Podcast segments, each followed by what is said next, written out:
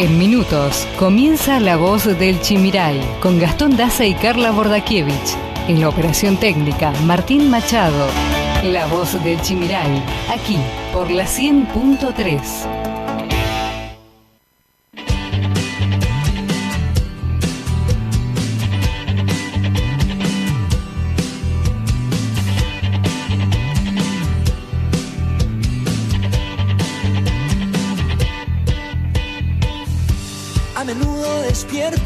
no encuentro el sentido. Aunque siempre me siento tan feliz de estar vivo. Cada tanto pregunto qué podría haber sido. Si tomaba otro rumbo y hacia otro destino.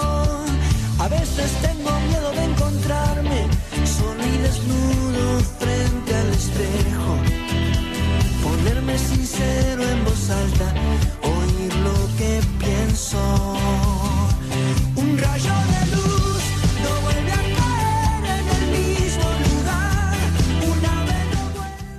Hola, hola, ¿qué tal? Muy, pero muy buenos días, queridos amigos. Empezamos aquí una nueva edición de esto que es La Voz del Chimiray. Como saben, mi nombre es Gastón Daza, acompañado siempre por la profe Carla Bordakiewicz. Carla, buen día, ¿cómo estás?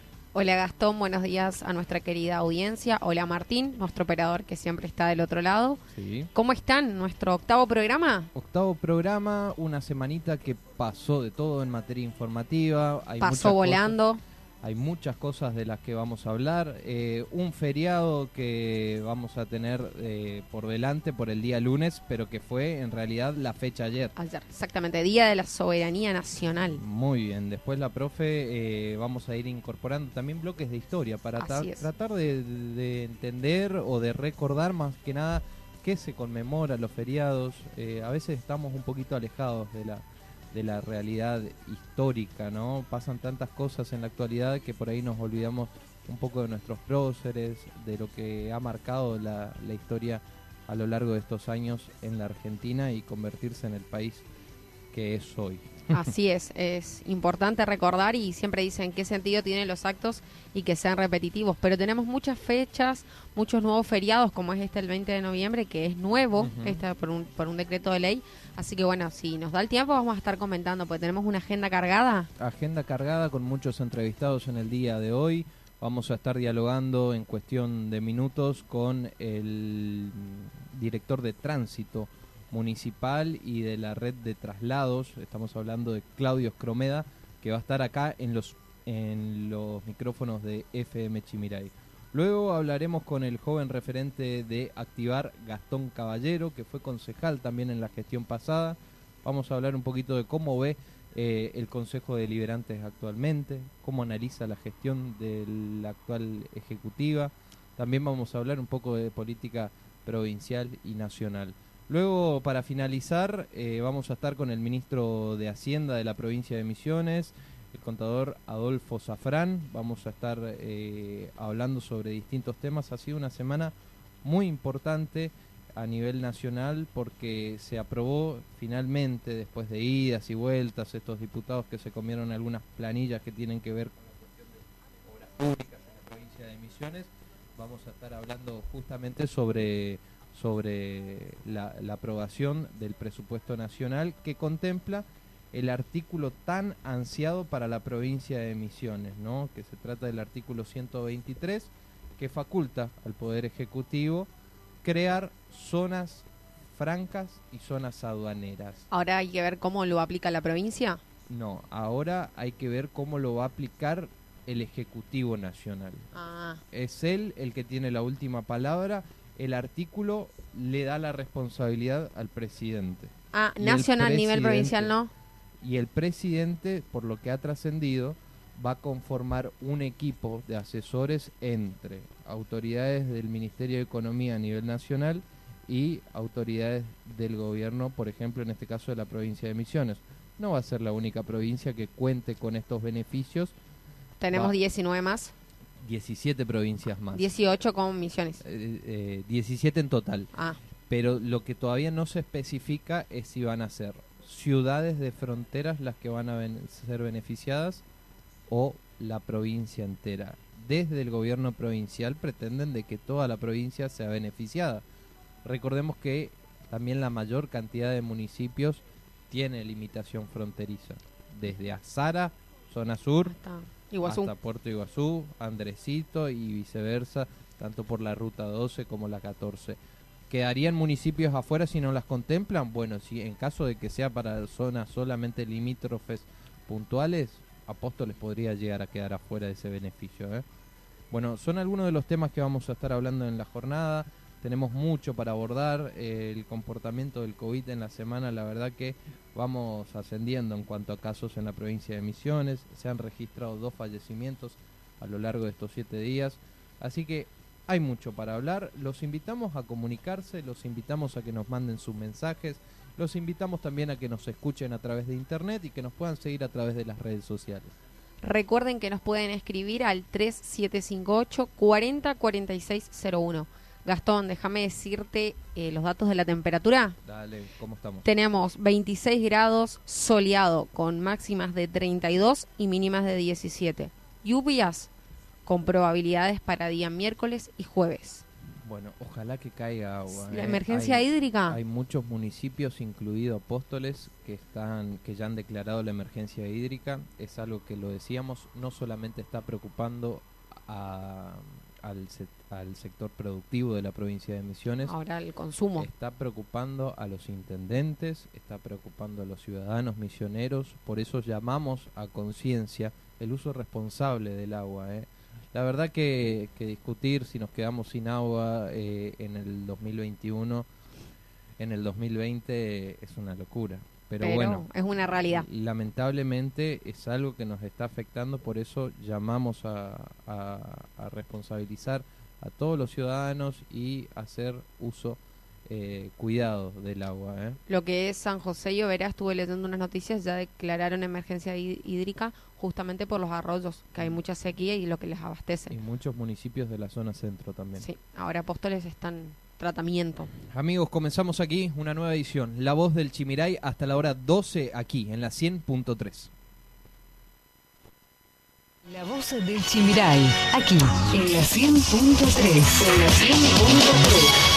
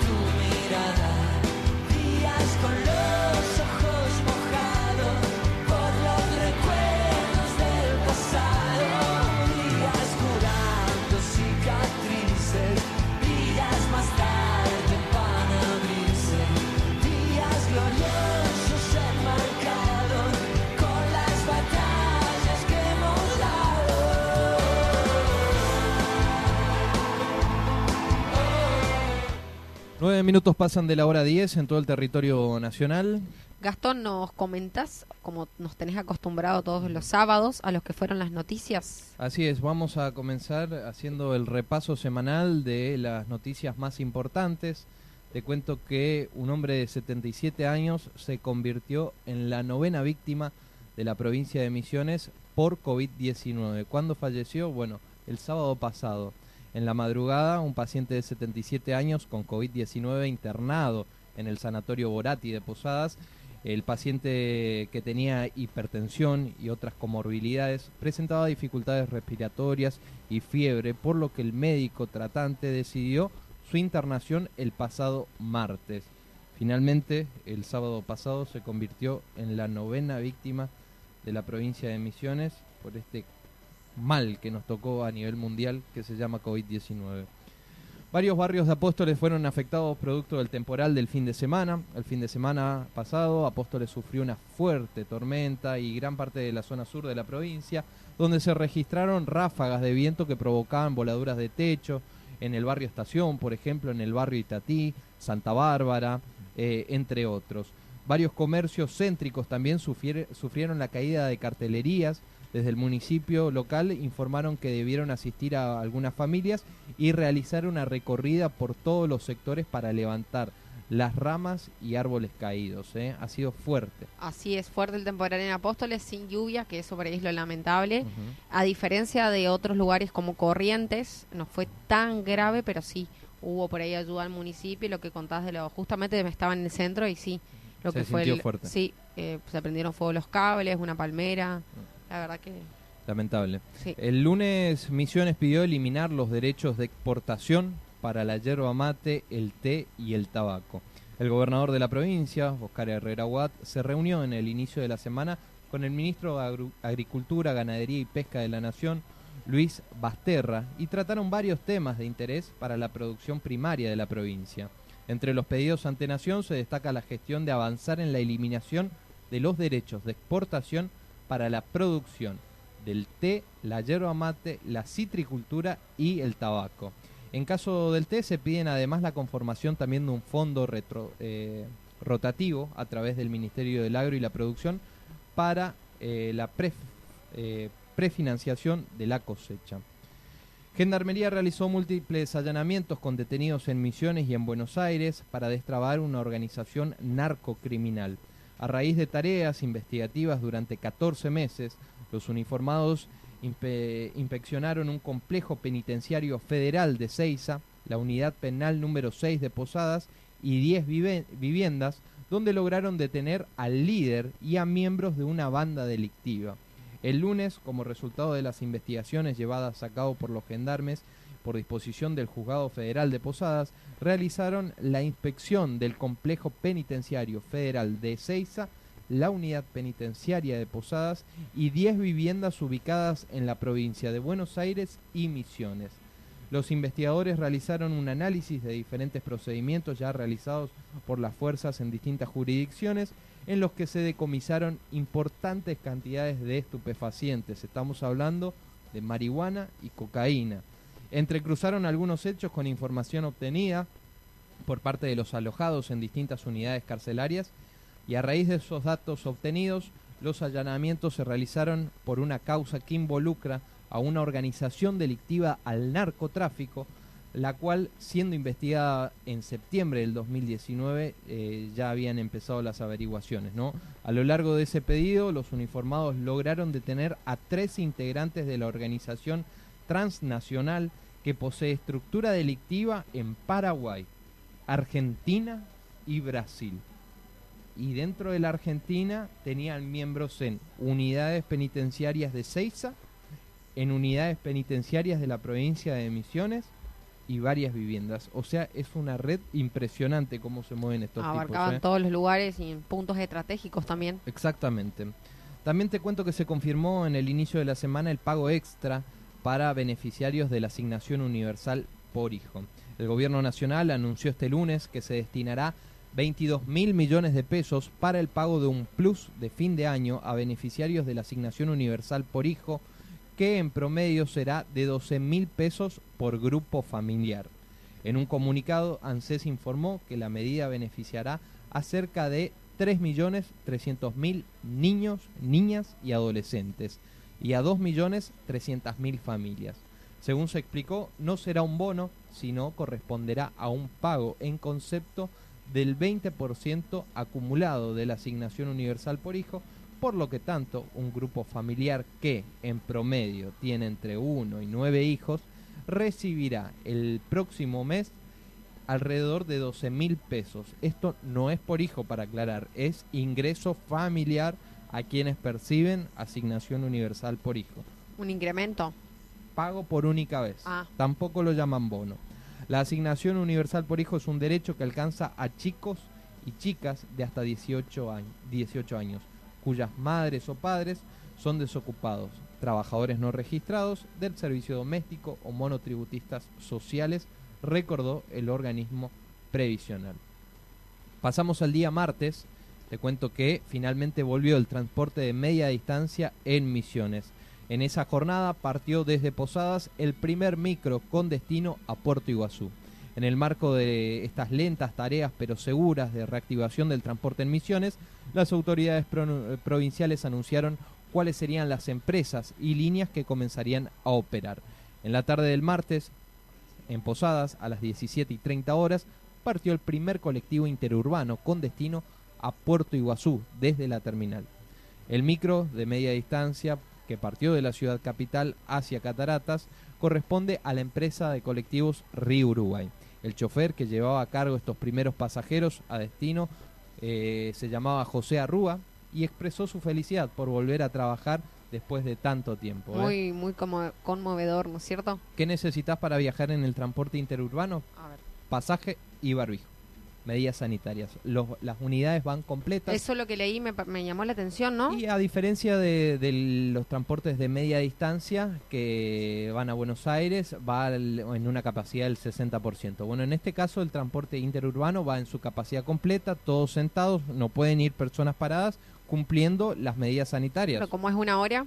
Claro, o más, porque acá está Iguazú, por ejemplo. Claro, bueno, eh, ahí no debería ser, me parece que el 50, el, ¿Sabes qué lo que pasa? Vos tenés un movimiento interprovincial, eh, Carla.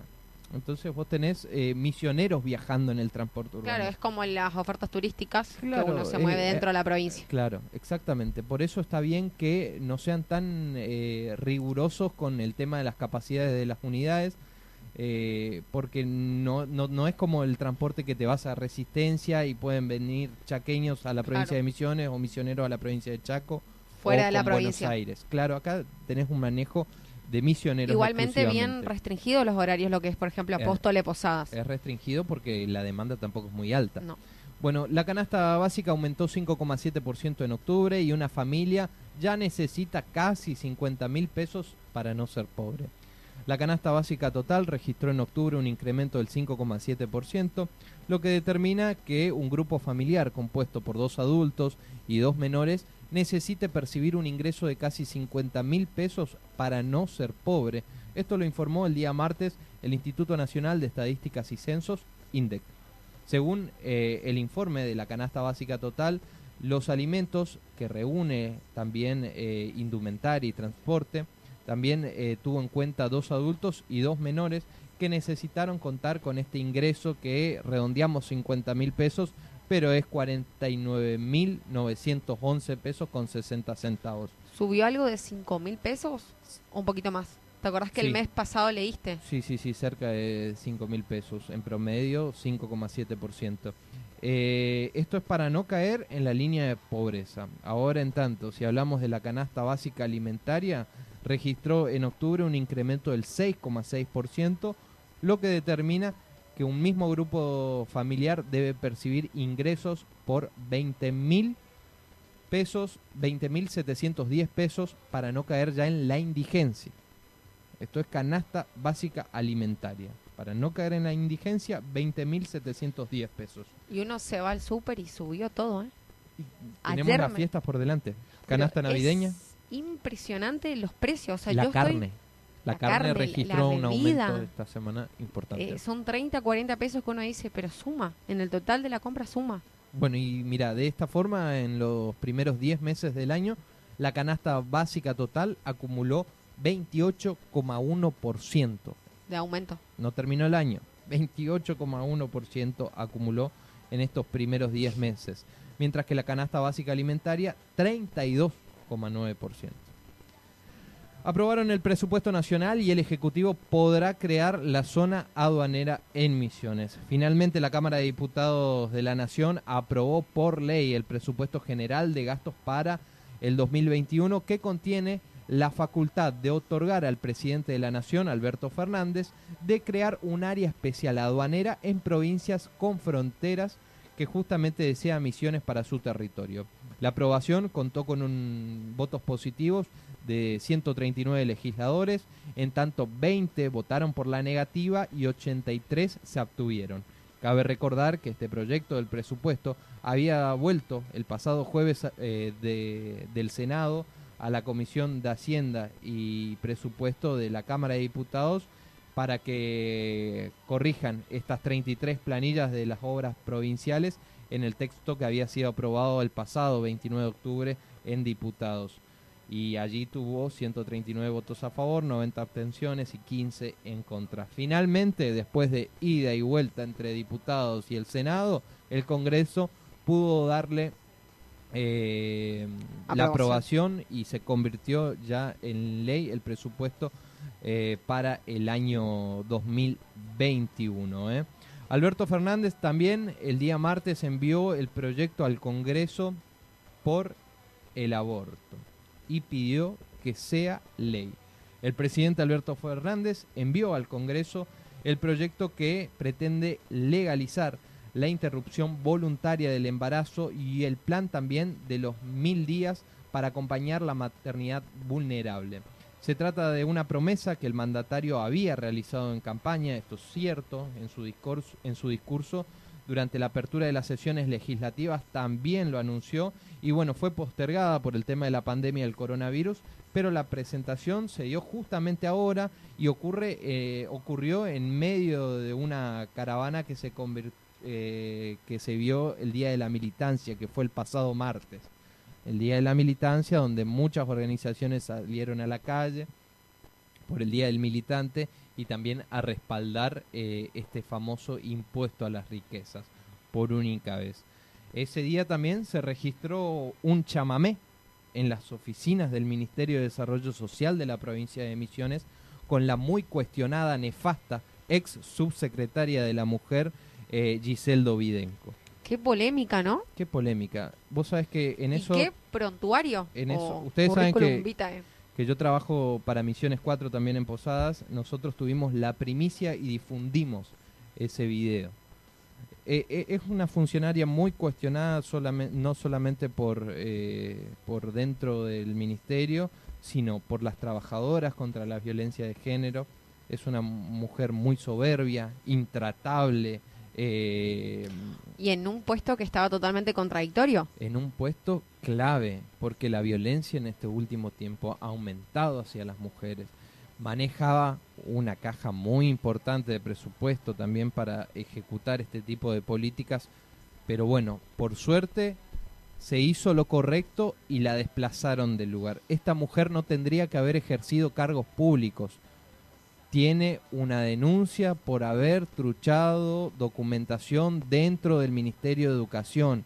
Esta mujer nunca debió haber estado en el cargo que estuvo. Finalmente, después de varias denuncias, nosotros reflejamos lo que fue la Casa del Terror, que son eh, casas donde albergan a las víctimas de violencia de género, donde caminaban ratas y allí estaban las víctimas junto a sus hijos.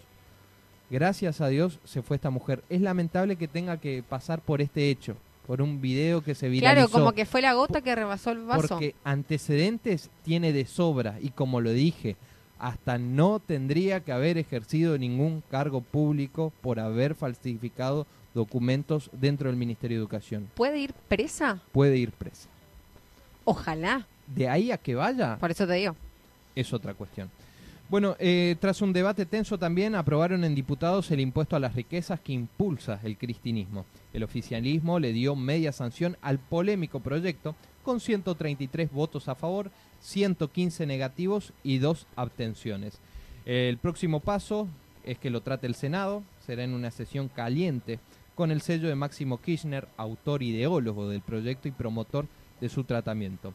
El oficialismo le dio media sanción este, este, el día miércoles al presupuesto, eh, fue ya prácticamente por la, por la madrugada, este aporte extraordinario a las grandes fortunas con un nuevo impuesto a las riquezas que alcanza a personas con patrimonios mayores a los 200 millones de pesos.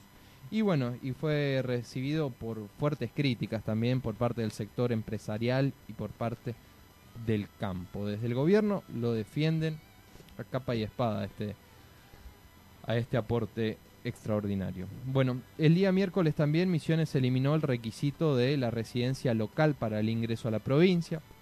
Personas con domicilio de otras provincias pueden ingresar a Misiones. Lo ratificó Carlos Báez, el subsecretario de Apoyo y Logística del Ministerio de Salud Pública de la provincia.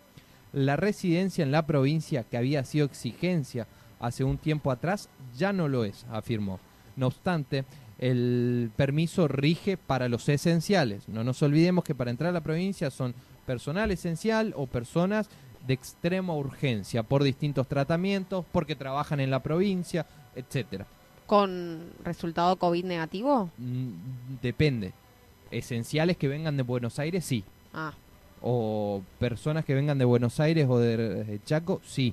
Donde Ahora- están los casos más. Ahora, por ejemplo, el vecino de aquí, de Colonia Lievi, que trabaja en un local de aquí de Apóstoles, no, no, hace falta. no hace falta porque viene todos los días. Aborto legal. Convocan a una marcha contra el nuevo proyecto oficial para el 28 de noviembre, momentos después de que el presidente Alberto Fer- Fernández anunciara el envío al Congreso del proyecto oficial sobre la interrupción legal del embarazo, los grupos autodenominados Pro Vida comenzaron con una campaña en las redes sociales y convocaron a una marcha para el próximo 28 de noviembre a modo de protesta, bajo el lema Argentina se moviliza por las dos vidas y con el hashtag con aborto salimos todos. Los sectores que se oponen a la legalización convocan a una movilización masiva para mostrar su desacuerdo con la iniciativa del oficialismo. Es un tema que abre mucha polémica, es un tema que divide, sin dudas. Eh, es un tema que hace años, te digo, debe- debió haber sido tratado. Esto no es una discusión del siglo XXI. No, yo lo, lo único que, a ver, respeto el pensamiento y la idea de cada uno, si estás en contra o a favor. Yo lo único que pienso es en el momento de que si se llega a aprobar esta ley a la hora de implementarla. Los hospitales no tienen los recursos, capaz que no tienen un respirador. ¿Y, y quién va a controlar eh, los meses de gestación? Todo. ¿Se entiende? ¿Cuántas veces me quedo embarazada de aborto, me quedo embarazada de aborto? Porque pasa eso. Yo sé que hay abortos clandestinos y, y tampoco estoy a favor de que hayan eh, lugares donde se aborta de manera clandestina. Pero hay que pensar en la realidad argentina de Misiones. No se cuenta con los elementos para realizarlo. La realidad es que los que tienen plata o las que tienen plata abortan y se garantizan su integridad física. Sí, porque La sabemos realidad que existe. Es que las mujeres pobres se exponen y mucho y pueden llegar a morir en estos abortos clandestinos justamente por no contar con recursos para pagar. El aborto existe. Es algo que existe. Que se le dé... Acá, acá es una, una discusión muy fina que, que, que para mi criterio personal habla de la seguridad de una mujer. En muchos países ya se aprobó el aborto. Por eso te digo, esto no es una discusión que deberíamos tener hoy como país. Salieron muchos sectores ya a decir no es el momento. No, no es el momento. Tendría que haber sido hace muchos años, sin duda. Bueno, te cuento que las jubilaciones y pensiones tendrán un aumento del 5% en diciembre. El jefe de gabinete Santiago Cafiero y la titular de la Administración Nacional de Seguridad Social, Fernanda Raberta, en una conferencia en Casa Rosada, anunciaron esto, ¿no? La titular de ANSES señaló que a raíz del pago del aguinaldo en diciembre para los jubilados que cobrarán un haber mínimo, el 68% en total, recibirán aproximadamente 28.500 pesos. Con este incremento, las jubilaciones mínimas aumentarán un 35,3% en lo que va del año y se espera que el 75% de los saberes le, pondrán, eh, le podrán ganar a la inflación. Veremos.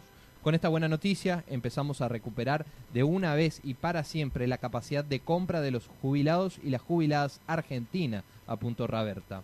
El aumento beneficiará a 7 millones de jubilados y pensionados y también a el 8,8% al a 8,8 millones de niños que reciben la asignación universal por hijo en la Argentina y también a quienes son beneficiarios de las asignaciones familiares. En fin, las jubilaciones y pensiones tendrán un aumento del 5% el mes de diciembre. Pasamos al día jueves. Te cuento que el gobierno de Misiones presentó el programa Ahora Fiestas. El gobierno de la provincia presentó este jueves el programa Ahora Fiestas, que presenta una fusión eh, y extensión de los programas Ahora Misiones, Ahora Góndola, Ahora Bienes Durables, para los días que van del 20 de diciembre al 30 de diciembre. Se trata de una extensión y fusión de tres programas de los ahora ya vigentes en la provincia de Misiones, con las mismas condiciones y reintegros, pero a los 10 días que va a durar, porque va, repito, desde el 20 de diciembre al 30 de diciembre inclusive. Esto es para toda la provincia, no solamente para la ciudad capital. También te cuento que más localidades misioneras declararon la emergencia hídrica. Cada día se suman más localidades declarando la emergencia hídrica. alerta hídrica o simplemente pedidos dirigidos a los ciudadanos para hacer eh, uso racional del líquido vital. La sequía está haciendo estragos y pone peligro la provisión normal de agua potable. En este caso, San Vicente declaró la emergencia hídrica, o verá alerta hídrica y la cooperativa de agua potable y otros servicios públicos de Cerro Azul Limitada también se manifestó eh, en este sentido mediante un comunicado que puso en alerta a todos los vecinos eh, de, esas zonas y también tengo entendido que aquí en la ciudad de Apóstoles. Eh, Así es, se presentó el proyecto de ley que se va a tratar el jueves. Bien. Paraguay anunció que mandará una comitiva para pedirle al gobierno argentino la reapertura del puente. Una comitiva de funcionarios de migraciones y salud pública del gobierno paraguayo llegará a Buenos Aires la semana que viene para hacer oficial el pedido de la reapertura de fronteras entre ambos países. El gobierno paraguayo puso ya en marcha este operativo y se trata de convencer a su par argentino de la reapertura de pasos fronterizos, entre esos esperando por el otro lado del Paraná los ciudadanos de Encarnación y la apertura presunta, vamos a ver si lo autorizan o no las autoridades nacionales, del puente San Roque González de Santa Cruz. El día jueves también el INDEC informó que el costo de la construcción subió un 3,7% en octubre. La institución, el Instituto Nacional de Estadísticas y Censos, INDEC, difundió de esta manera oficial los datos que reflejan que el rubro de la construcción subió un 3,7% en octubre. El día jueves también Alberto Fernández almorzó con el presidente de Uruguay y acercaron posiciones frente a los desafíos geopolíticos de América Latina. Son dos visiones distintas, dos referentes políticos muy distintos, realidades muy distintas. De un lado tenemos incentivos, por ejemplo, en Uruguay para que se vayan a radicar empresas, para que vayan a invertir eh, en ese país y de este lado lamentablemente se están yendo algunas empresas. Así que vemos si se, se acercaron o no posiciones respecto a eso. El día viernes, o sea ayer, Misiones confirmó el décimo fallecido por coronavirus en la provincia de Misiones. Padecía comorbilidades. Se trata de un paciente de Puerto Esperanza de 94 años que padecía insuficiencia renal crónica, cáncer de riñón y neumonía. El paciente se convirtió así en la décima víctima fatal por coronavirus en la provincia de Misiones. También te cuento que en Misiones la asignación universal por hijo llegará a 176.054 niños y niñas. Como una muestra del problema de desempleo y la vulnerabilidad social en la provincia, se conoció este viernes que la asignación universal por hijo alcanzará a cubrir 176.054 niños, niñas y adolescentes. Pueblos originarios también ayer eh, en el centro de la provincia denunciaron conflictos vecinales. En una de las zonas centro de la provincia, las comunidades de pueblos originarios denunciaron conflictos, necesidades pendientes también para los indígenas. Actualmente aseguran que tienen muy pocos recursos, entre ellos un acceso limitado al agua, alimentos y la vivienda. Esto pasa en la zona centro de la provincia.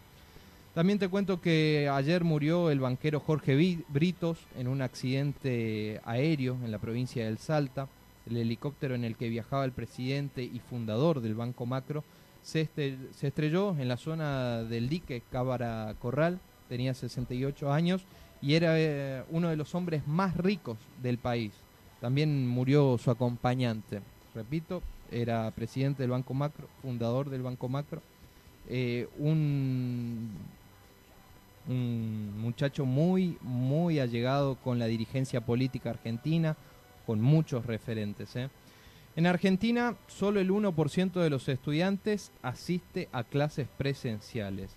Con el año lectivo a punto de terminar, tras ocho meses de pandemia, tan solo el 1% de más de 11.400.000 alumnos del país que están habilitados para asistir a clases presenciales son solamente 126.954 niños, adolescentes y adultos que, acceden a las clases presenciales. O sea, el 1% asistió a clases presenciales en esta pandemia en la Argentina. ¿eh? Finalmente te cuento que ayer eh, el FMI finalizó su misión en la Argentina y dijo que hubo avances para lograr un nuevo programa eh, en el marco de las reuniones que hubo en, entre este Consejo Político y Social. Antes de retomar a los Estados Unidos, la delegación se despidió del encuentro con el ministro Guzmán, en la que analizó el presupuesto 2021 y se llevó una promesa de mayores restricciones en el plazo fiscal. La delegación del Fondo Monetario Internacional concluyó así su visita en la Argentina con un último encuentro con el ministro de Economía de la Nación, Martín Guzmán. Reporte del COVID en la semana, cómo se comportó el virus en la Tierra Colorada.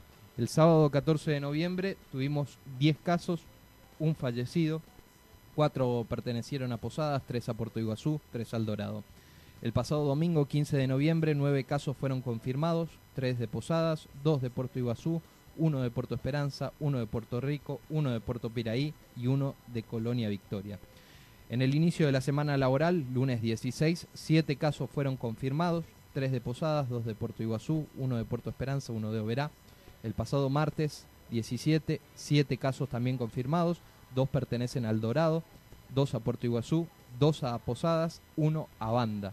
El miércoles 18 de noviembre, 11 casos fueron confirmados, cuatro en Posadas, tres en Puerto Iguazú, dos en Puerto Libertad, uno en Aristóbulo del Valle, uno en San Ignacio. El día jueves 19 de noviembre, 10 casos fueron confirmados, 4 de Posadas, 3 de Puerto Iguazú, 2 del Dorado, 1 de Banda.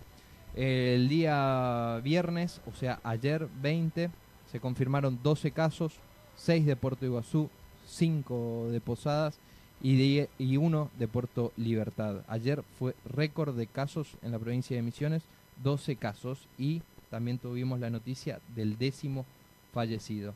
En la semana, si contamos desde el sábado pasado hasta hoy, se confirmaron 66 casos, Carla.